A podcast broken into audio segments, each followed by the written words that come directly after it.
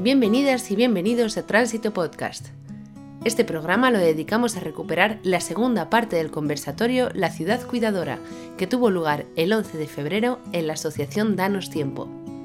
Para aprender sobre las ciudades cuidadoras, contamos con Blanca Valdivia, socióloga urbana y miembro del colectivo Punt.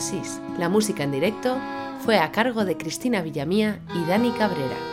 Estamos hablando con Blanca Valdivia, del colectivo Punsis, que nos ha planteado ya el urbanismo con perspectiva de género, con perspectiva feminista, y vamos a abordar ahora cómo poner los cuidados en el centro, cómo poner la vida en el centro, porque tras la pandemia hemos visto que los cuidados son el eje central de nuestras vidas, de, nuestro, de cómo nos sostenemos en este mundo.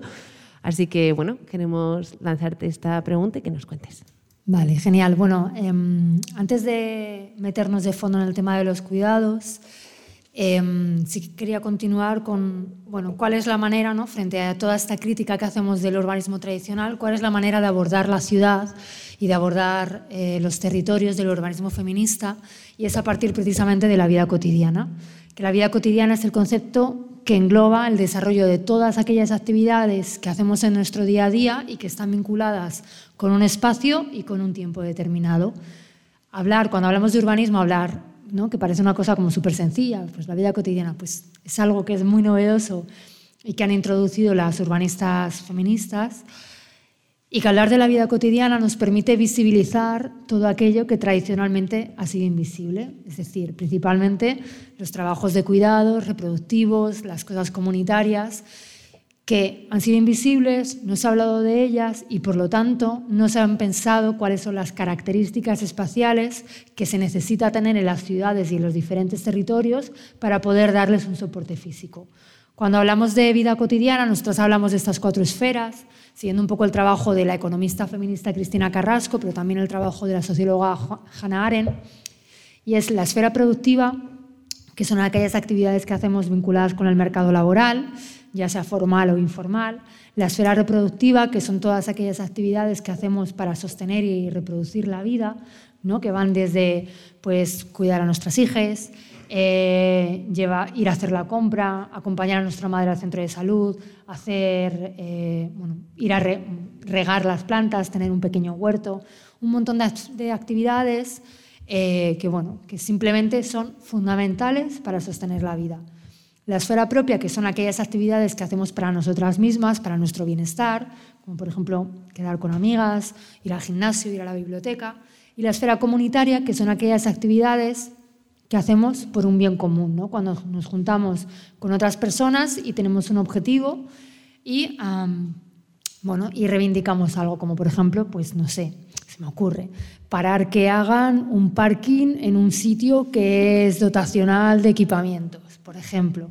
¿no? o juntarnos con otras madres y padres del cole y montar un huerto urbano o hacer un camino escolar, etc. ¿no? Eh, nuestro esquema de vida cotidiana perfecto, bueno, al final estas cuatro esferas deberían poder tener la misma cabida y se le debería dar la misma prioridad y además están relacionadas entre sí. Sin embargo, en el marco de una ciudad que es capitalista y que es patriarcal, siempre se prioriza lo productivo y el resto de actividades quedan en el margen. Se siguen haciendo, pero no con las condiciones materiales o inmateriales necesarias que podrían facilitarlo.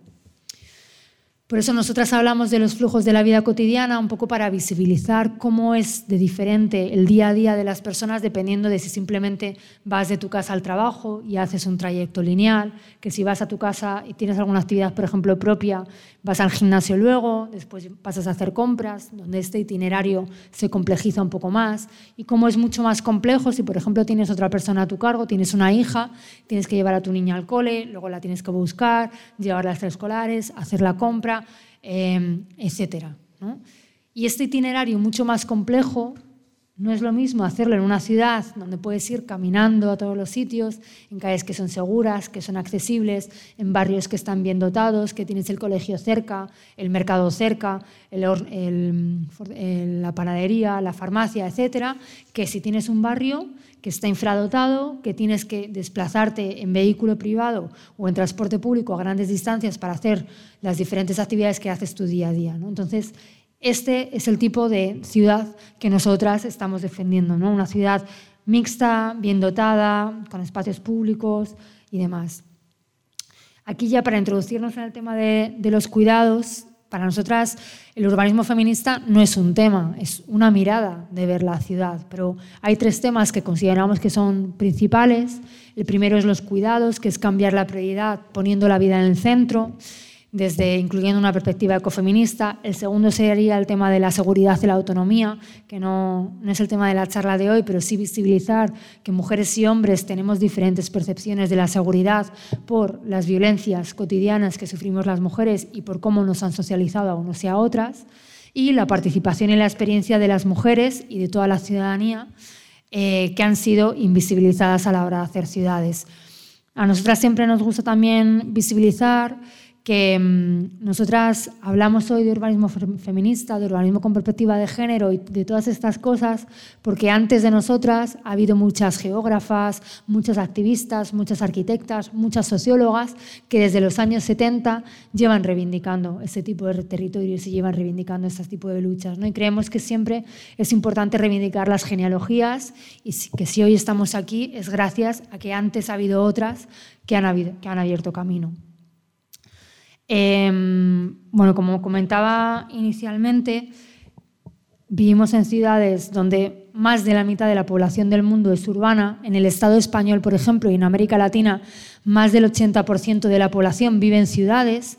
En el mundo está más o menos en el 55% de la población del mundo vive en ciudades.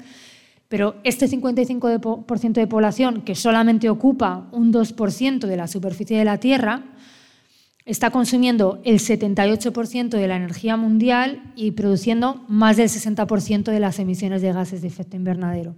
Es decir, estamos construyendo ciudades que son totalmente insostenibles y que nos están abocando realmente a, la ruina. ¿no? Entonces, es el momento de pensar un cambio de paradigma urbano. Para nosotras este cambio de paradigma urbano es el del ecofeminismo que aúna la crisis ambiental y la crisis de cuidados. Nos gusta mucho esta cita del grupo de ecofeministas de Ecologistas en Acción de, Madrid, que ya en 2011 decía o ponía un poco en paralelo la crisis ambiental de pico de petróleo, crisis climática, las dificultades que cada vez van a ser crecientes de acceso al agua, a los recursos, la existencia de sustancias químicas artificiales de efectos desconocidos y lo vinculaba con la crisis de cuidados, que es la translimitación de los tiempos humanos y muy especialmente de los tiempos de las mujeres, como cada vez la población vive más años y necesitamos más cuidados. ¿no? Em, cuando hablamos de cuidados, nosotras seguimos un poco la definición de Joan Tronto, que decía que es una actividad de especie de los seres humanos, que incluye todo aquello que hacemos para mantener, continuar y reparar nuestro mundo de tal forma que podamos vivir en él lo mejor posible. Este mundo incluye nuestros cuerpos, nuestros seres y nuestro entorno. De esta manera lo que busca es entretejerlo en una red compleja, que esta red compleja lo que hace es sostener la vida. También nos gustan mucho las definiciones de Amaya Pérez Orozco, que es una economista feminista muy recomendable, que habla de contraponer las actividades de cuidados que se mueven por una preocupación por la vida que es ajena a la lógica del capital y se refiere al conjunto de actividades que aseguran la vida humana y que adquieren sentido en el marco de relaciones interpersonales, gestionando una realidad de interdependencia. A nosotras nos parece muy importante recuperar y visibilizar esta perspectiva política y feminista de los cuidados, porque es verdad que este término de los cuidados cada vez se va hablando más, ¿no? cada vez em, bueno, está como más, parece, las agendas políticas. Pero primero, hay que visibilizar que fueron las feministas a partir de los años 70 quienes empezaron a visibilizar los cuidados, por una parte, y por otro lado, que no se puede hablar de los cuidados desde una perspectiva naif que, mm, a ver cómo lo digo sin que suene mal, los cuidados son fundamentales para la vida, pero eso no significa que siempre sean agradables. Ahí me planto. Luego seguimos más. Se ha entendido perfectamente, sí. Bueno, en este punto vamos a escuchar a... Muchas gracias, Blanca. Vamos a escuchar a, a, Javi Díaz, otro componente del programa de Tránsito Podcast que, que nunca escucháis, pero que también forma parte del proyecto que ha recopilado unas respuestas del público, porque antes de entrar al programa de hoy hemos preguntado al público, le hemos pedido a las y a los asistentes que nos apunten en un papelito qué características tendría su ciudad ideal. Eh, una ciudad en la que sentirme segura, poder hacer vida en común y llegar a 15-30 minutos en bici o a pie, con zonas naturales, accesibles a todas las personas, con cercanía entre las personas que la habitan, sin ruidos, contaminación ni soledad, sin coches, con bicis, con árboles, con huertos y ganadería integrados, con los cuidados reconocidos con protagonismo de niños y abuelos, con espacios atractivos para jóvenes, con cultura en la calle, conciertos, exposiciones. El niño sueña.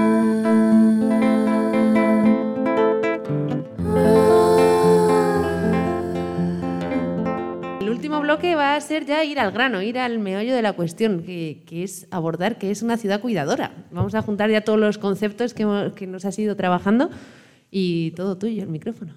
Genial, muchas gracias.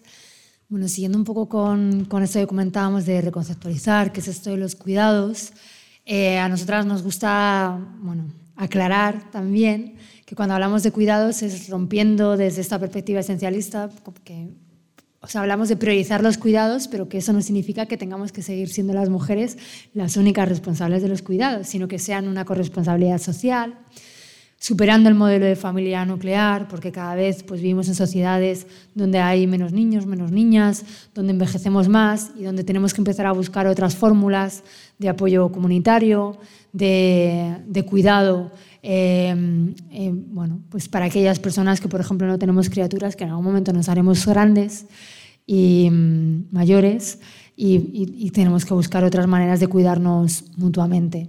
Cuidados más allá de los lazos familiares, ¿no? Ah, hay que cuidar las familias, pero también hay que cuidar pues esas familias, esos lazos afectivos que elegimos, que también nos proporcionan apoyo, afecto y amor, ¿no? Y cuidados materiales cuidados para la vida, pero también para acompañar a la muerte. ¿no? Esto nos parece importante visibilizar que bueno, en una sociedad como, como, la nuestra de cultura católica, donde sigue siendo tabú hablar de la muerte, eh, es verdad que cuando hablamos de cuidados muchas veces, a pesar de que vivamos una sociedad súper adultocéntrica, eh, parece que se, se habla mucho de los cuidados para la infancia, pero no se habla de los cuidados en la última etapa de la vida.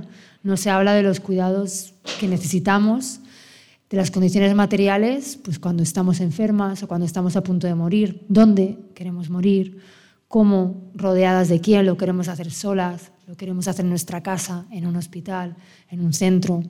Bueno, para nosotras hablar de todas estas cosas es muy importante, ¿no? ¿Cuáles son las condiciones que necesitan las personas cuidadoras que están acompañando en esta última etapa de la vida, ¿no? ¿Cuáles son los soportes emocionales, psíquicos que necesitan para poder hacer este acompañamiento que es tan importante, que está totalmente invisibilizado y es tan duro? Hablar también del autocuidado, que el autocuidado habla, es hablar de espacios, pero también es hablar de tiempo, ¿no? de qué poco tiempo tenemos para dedicarnos a nosotras, para curar nuestra mente, para curar nuestra alma, para bueno, irnos a dar un paseíto al campo, a un parque. Y hablar también de la autonomía y la agencia de las personas dependientes, ¿no? que el hecho de ser dependiente no significa que tengan que decidir por ti cómo quieres, cómo tienes que vivir o, dónde tienes que vivir, ¿no? sino que las personas dependientes también deben poder tomar sus, sus decisiones. hablar de cuidados es poner sobre la mesa que todas las personas somos vulnerables, que somos interdependientes porque dependemos unas de otras y que además somos ecodependientes porque dependemos del medio.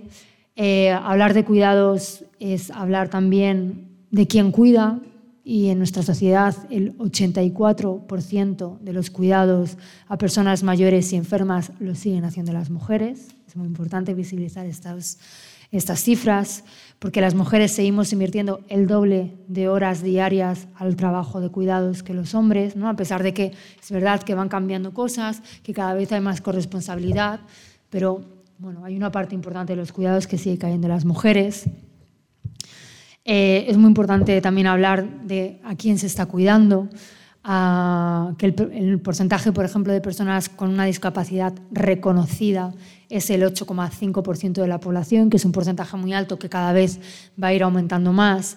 Que las ayudas de dependencia y discapacidad son totalmente insuficientes, que hay un montón de población ah, con enfermedades crónicas, 19 millones de personas, teniendo en cuenta que en el Estado español somos aproximadamente 46 millones, es decir, casi un tercio de la población tiene alguna enfermedad crónica, que la autonomía funcional de las personas de más de 65 años eh, pues se ve mermada, que un 15% de los hombres de más de 65 años tienen dificultades para realizar alguna actividad básica frente a un 25% de las mujeres. ¿no? Y esto está muy vinculado con el soporte físico, porque la autonomía será mayor o menor, depende de lo que tú tengas en tu barrio o de lo que tú tengas en tu vivienda. Si tú puedes salir si tú tienes una, vivienda que es accesible, que puedes salir a la calle porque tienes un ascensor, que tienes un entorno donde tienes comercio de proximidad, tienes bancos, eh, las calles son más o menos accesibles, está bien señalizado, los coches no pasan súper rápido, tú vas a poder prolongar tu autonomía mucho más. Sin embargo, si tienes pues directamente, por ejemplo, en ciudades como Madrid o Barcelona, con núcleos históricos donde hay mucha, mucha vivienda que no tiene ascensor, es que directamente se condena a una parte de la población de las ciudades a no poder salir a la calle. Y esto es algo muy vinculado con la autonomía, porque además, cuanto menos puede salir la gente a la calle y puede moverse, su autonomía se va mermando cada vez más. Estos son temas que vinculan también salud, dependencia, cuidados. Hay que tener en cuenta la diversidad de cuidados para cada persona y a través de nuestro ciclo vital, cómo nuestras experiencias cambian, no son las mismas cuando éramos adolescentes, cuando somos adultas, si tenemos criaturas, si nos hacemos mayores, si de repente tenemos alguna enfermedad. Hablar de las condiciones materiales para poder eh, acompañar estas necesidades de los cuidados. Nosotras hablamos de, hacemos esta definición de la ciudad cuidadora que es una ciudad que cuida del entorno, que te cuida, que te permite cuidarte y que te permite cuidar a otras personas. Entrando ya un poquito más, pues hablamos de todas estas características, ¿no? de la proximidad, lo comunitario, la agencia, lo seguro, lo accesible.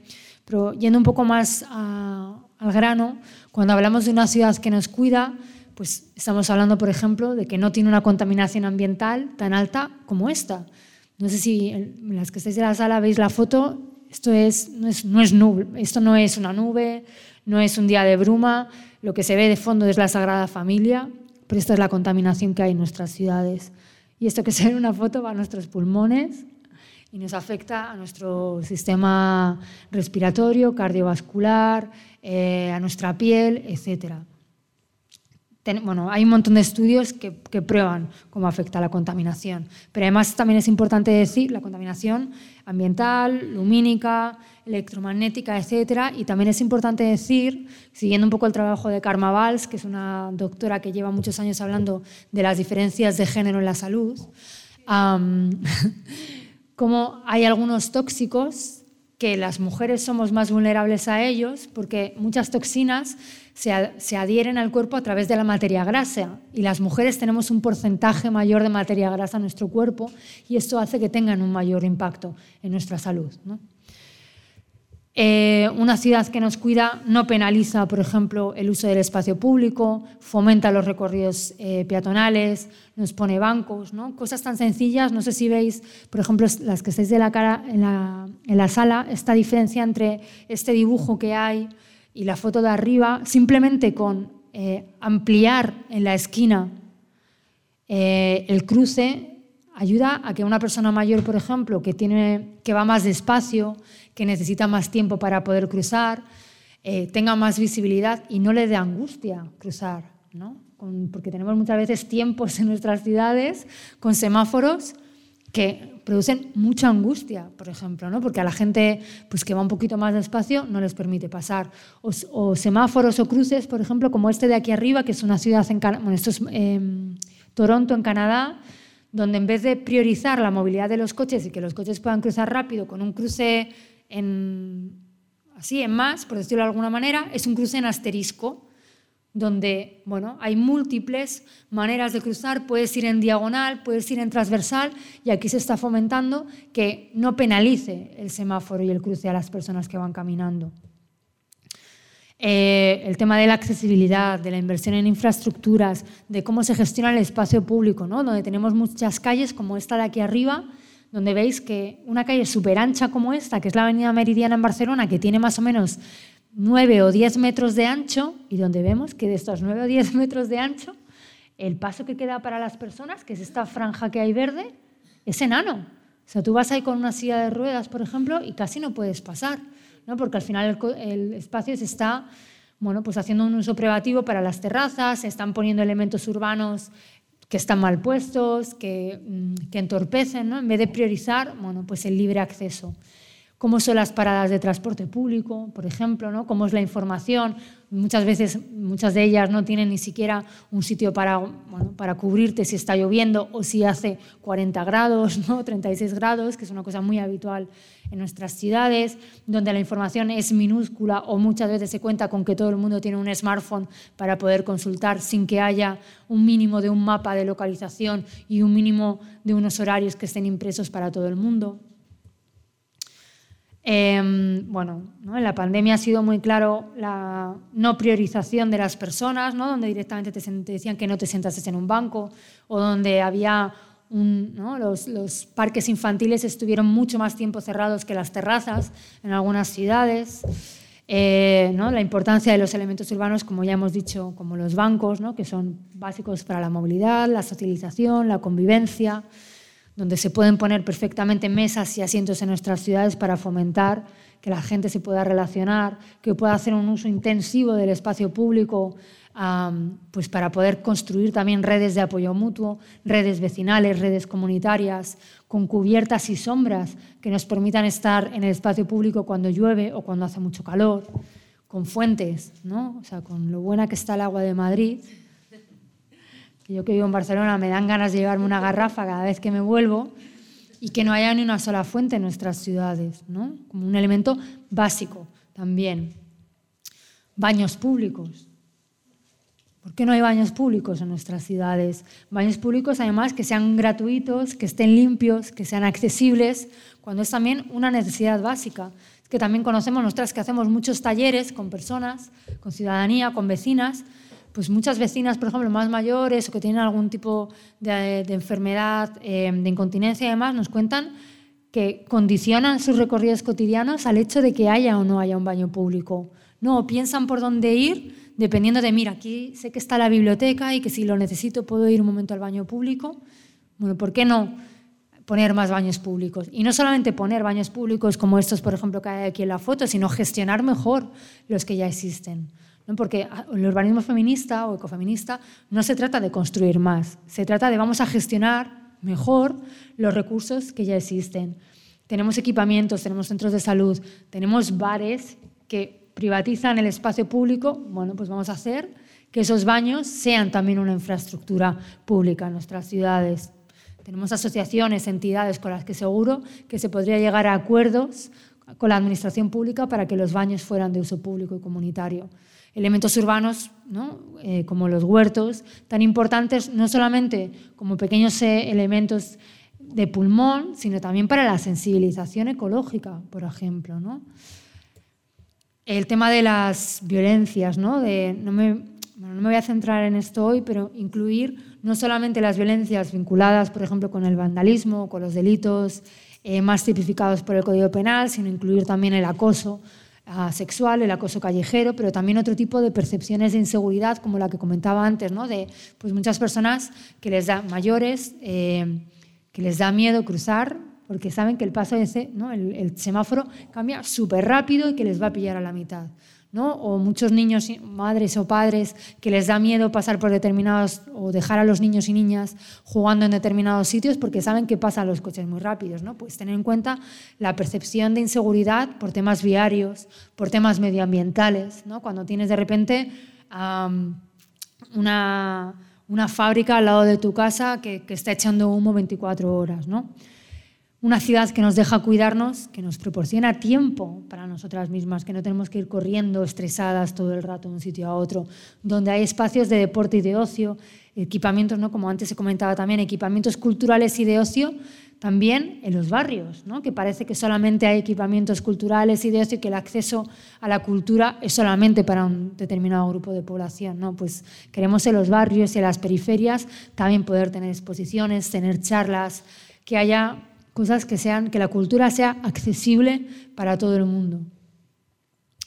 Eh, bueno, como hablábamos, el, el, tema de la gestión de los residuos, de las basuras urbanas, la gestión del agua, que es un recurso cada vez más limitado y el que muchas veces vemos que se, ¿no? que se nos responsabiliza muchas veces a nivel individual, a nivel de ciudadanía, pero que hay un abuso totalmente de, de, la gestión del agua por parte de las administraciones públicas. Eh, experiencias como por ejemplo esta, estos son unos eh, compostadores en, en Pontevedra eh, que están puestos en diferentes barrios. Se hace una formación a las personas vecinas y se, se da un título de maestro compostero o maestra compostera y los vecinos y las vecinas echan aquí uh, sus residuos orgánicos y uh, bueno, pues cuando se hace el compost pueden recoger el compost. Y esto es una infraestructura de proximidad y de barrio. Otra vez, ¿no? que no te penalice el hecho de querer reciclar o querer hacer compost.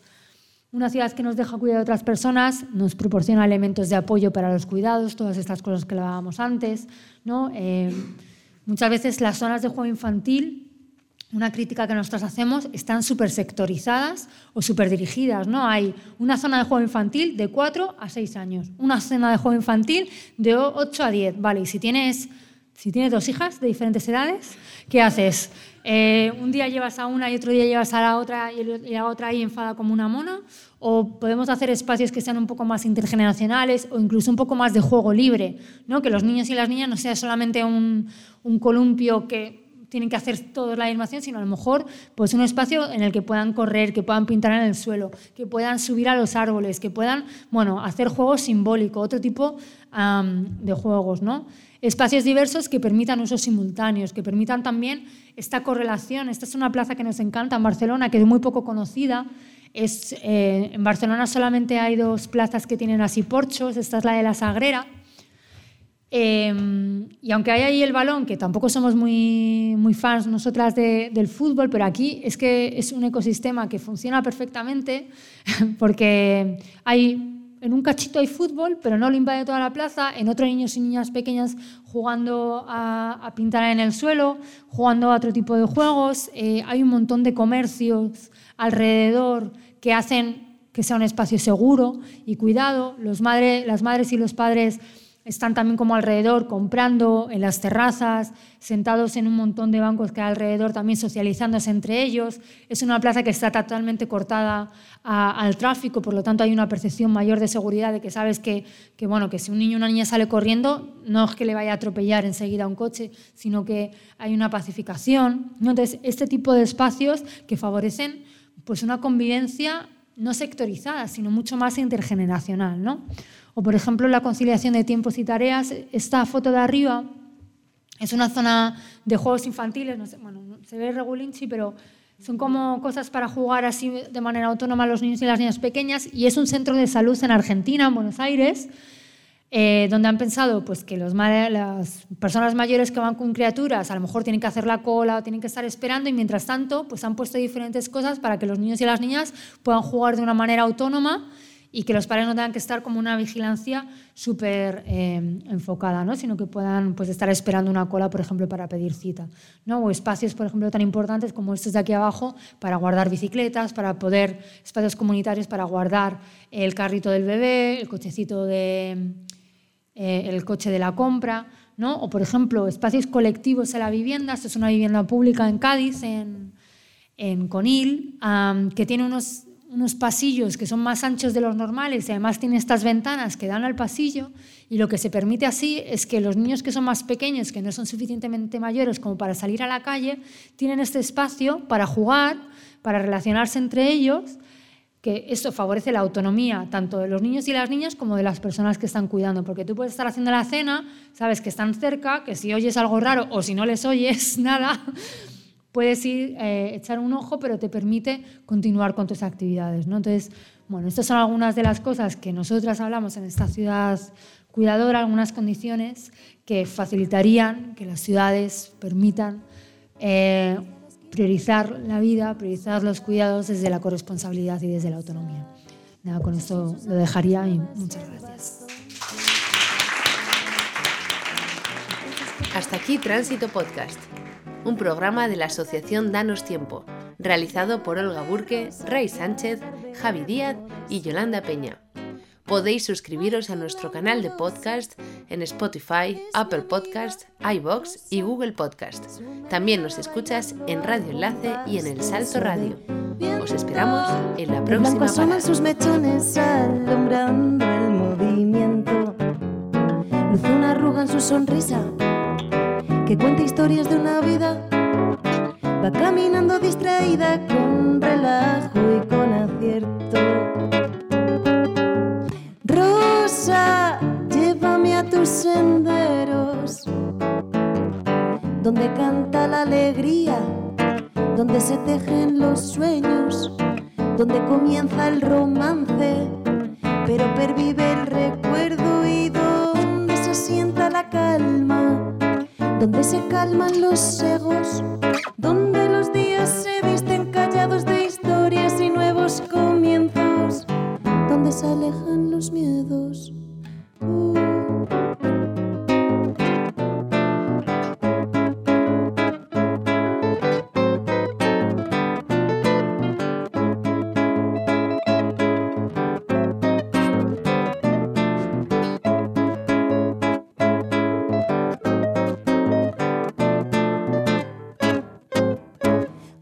Glamurosa.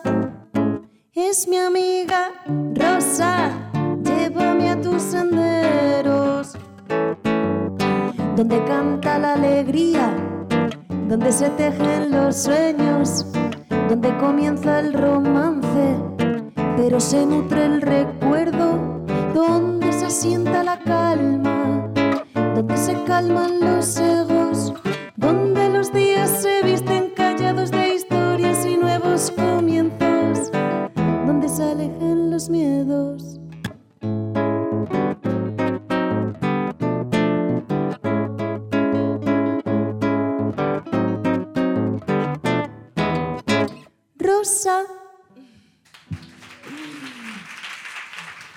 Muchas gracias.